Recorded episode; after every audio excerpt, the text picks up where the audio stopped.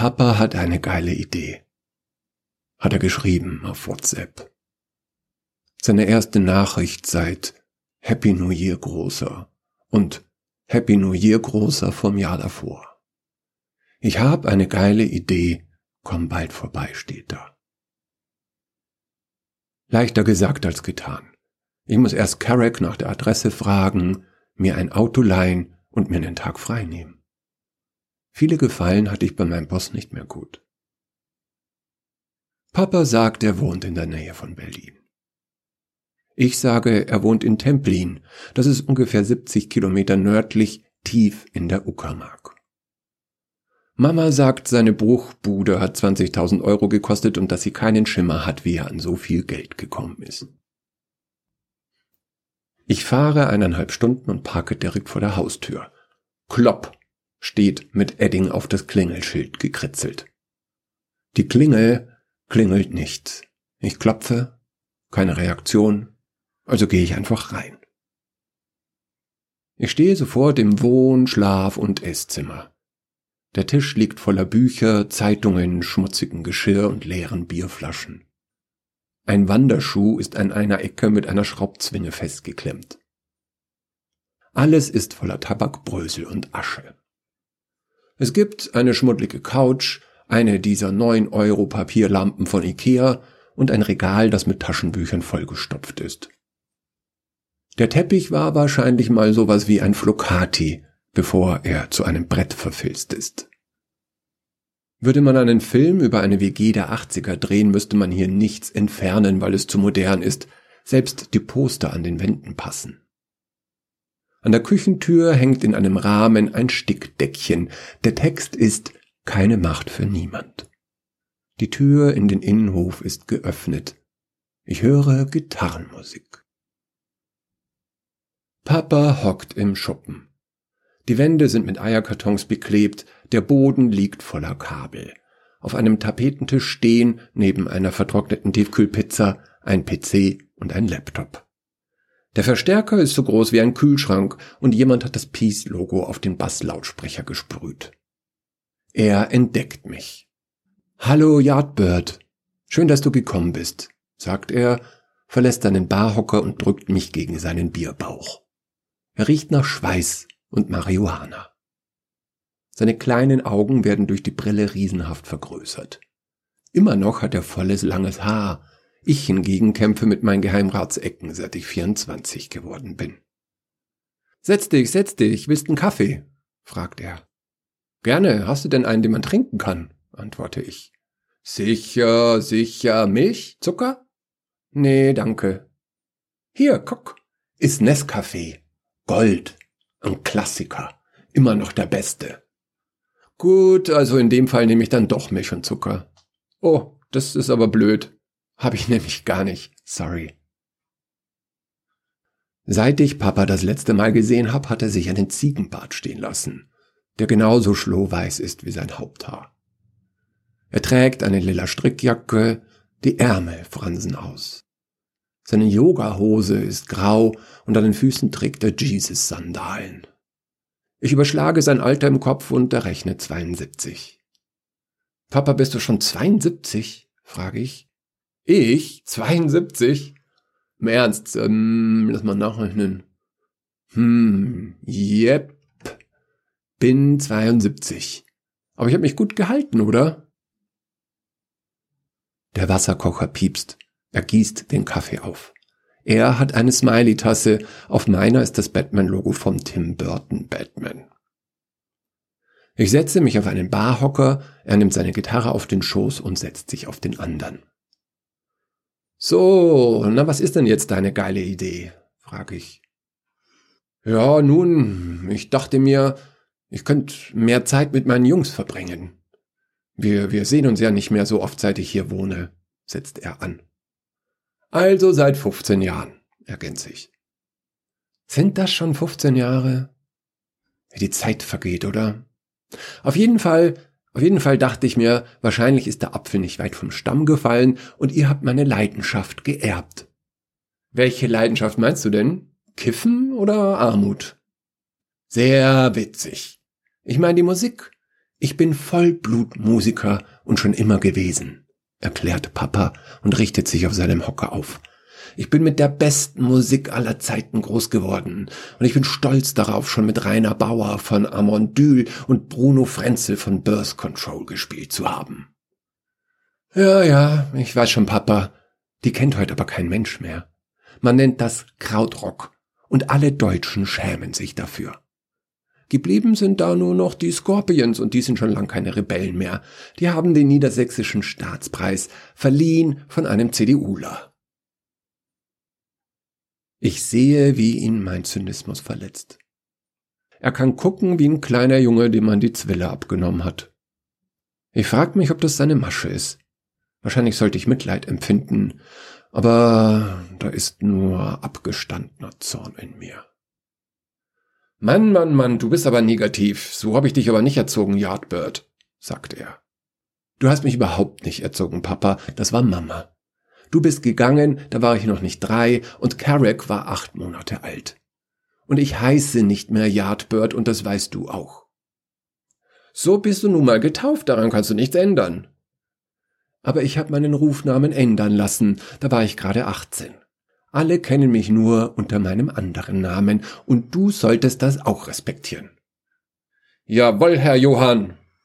Johann. Das klingt wie der Name von einem Opa. Keine Ahnung, warum du das besser findest als Yardbird. Na, das ist ja auch der Name von Opa gewesen, von Mamas Vater. Und alles, alles ist besser als Yardbird, sage ich ein wenig zu laut. Diesen Dialog haben wir schon so oft aufgeführt, dass er ein Ritual geworden ist. Ich möchte also ablenken und frage, und was ist jetzt deine geile Idee? Aha, doch neugierig geworden, was? Also, ganz kurz erklärt ist meine geile Idee Klopp, Klopp, Klopp.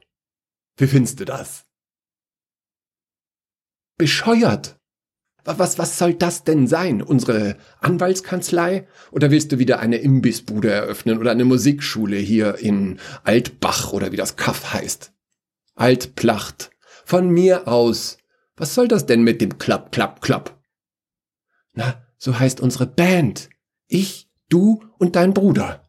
Carrack hat schon zugesagt, er spielt Schlagzeug und du spielst Bass. So ein Unsinn. Ich kann nicht mal richtig Gitarre spielen. Nur was du uns in den Ferien beigebracht hast. Ich habe noch nie Bass gespielt.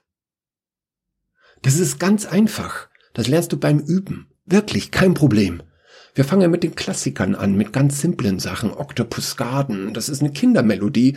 Und dann gehen wir zu den guten Sachen über, bis wir dann bei Zepp rauskommen.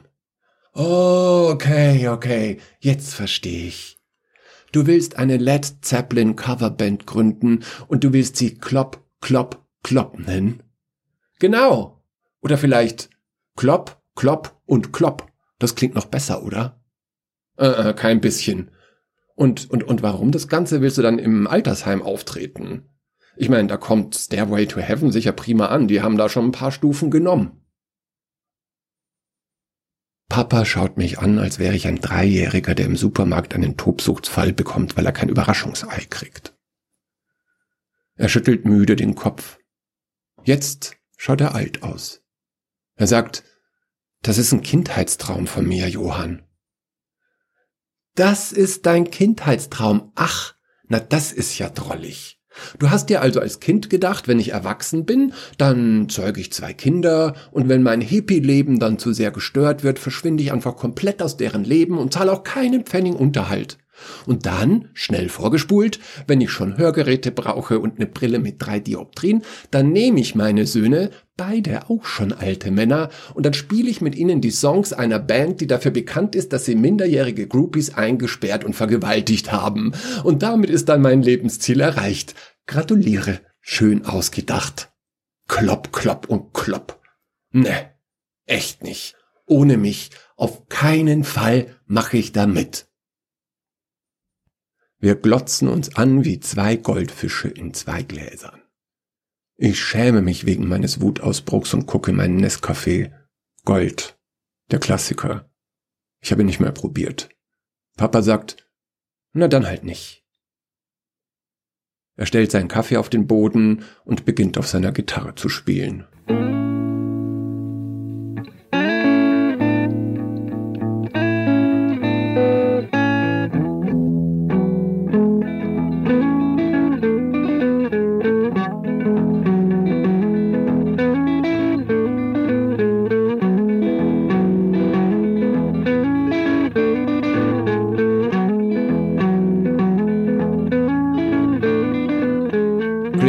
Ramble On von den Zeppelins. Dann hält er kurz inne, schaut mich an und guckt wieder wie ein Junge. Er fragt, sag mal Johann, meinst du, du könntest mir mit einem Fuffi aushelfen? Ich bin ein bisschen knapp dran diesen Monat, mir haben zwei Schüler abgesagt. Ich sage, klar, kein Problem und fische nach meinem Geldbeutel. Vielleicht auch hundert, wenn es geht. Ich gebe ihm zwei Fünfziger und gehe. Mach's gut, Papa, sage ich. Mach's gut, Großer, sagt er und beginnt wieder zu spielen. Dieses Mal ist es, glaube ich, Heartbreaker, aber ich bin mir nicht ganz sicher. In der Tür drehe ich mich um, weil ich mich für meinen Zornausbruch entschuldigen will, aber dann sehe ich ihm nur zu. Er ist ganz bei sich und bei der Musik. In seinem Kopf sieht er wahrscheinlich das Konzert vor sich, das sein Leben verändert hat. Ich kenne die Legende. Es war am 7. Juli 1980, Berliner Eissporthalle. Das letzte Konzert der Zeppelins für 27 Jahre. Am 25. September wird man John Bonham, den Drummer, tot in seiner Wohnung finden, erstickt an seinem eigenen Erbrochen, weil er sich zu schnell ins Koma gesoffen hatte. Ich habe auf YouTube ihren Auftritt von 2007 gefunden, der nun wahrscheinlich das wirklich letzte Konzert von Led Zeppelin sein wird. Aber ich habe Papa den Link nicht geschickt. Das Video war irgendwie zu traurig. Ich schaue auf meinen Vater, wie er in seiner Musik verschwindet. Er ist 28 Jahre alt, seine Haare schwarz, lockig und schulterlang. Er hat einen Schnurrbart und an jedem Finger einen Ring. Keiner in Moabit kann Jimmy Page so perfekt nachspielen wie er. Er kann sich seine Band aus den besten Musikern Westberlins zusammensuchen. Ihre Konzerte sind ausverkauft. Klar ist nur das Ballhaus Spandau, aber immerhin. Wie Jimmy hat er nun auch Groupies, die aber bei ihm Namen haben wie Renate, Birgit oder Stephanie. Man nennt sich Zeppelin Experience mietet ein Studio und nimmt in zwölf Minuten ein Demo-Tape auf, welches man an die Radiosender verteilt. Diese Band stehe eine große Zukunft bevor, hat der amerikanische Moderator bei AFN ins Mikro gesprochen, aber ihren Song nur 90 Sekunden angespielt. Ich habe die Kassette mit der Aufnahme als Kind ein gutes Dutzend Mal gehört, bevor der Rekorder sie aufgefressen hat. Es ist anders gekommen. Ich bin gekommen. Ich stehe in der Tür und will beinahe zu dem jungen Mann, den ich da spielen höre, sagen, okay Papa, ich habe mich geirrt, ich will unbedingt in deiner Band mit dem bekloppten Namen mitmachen, wo ist der Bass? Aber ich halte den Mund und verlasse den Schuppen. Doch, hm, jetzt bin ich mir sicher, es ist Heartbreaker, was er da spielt.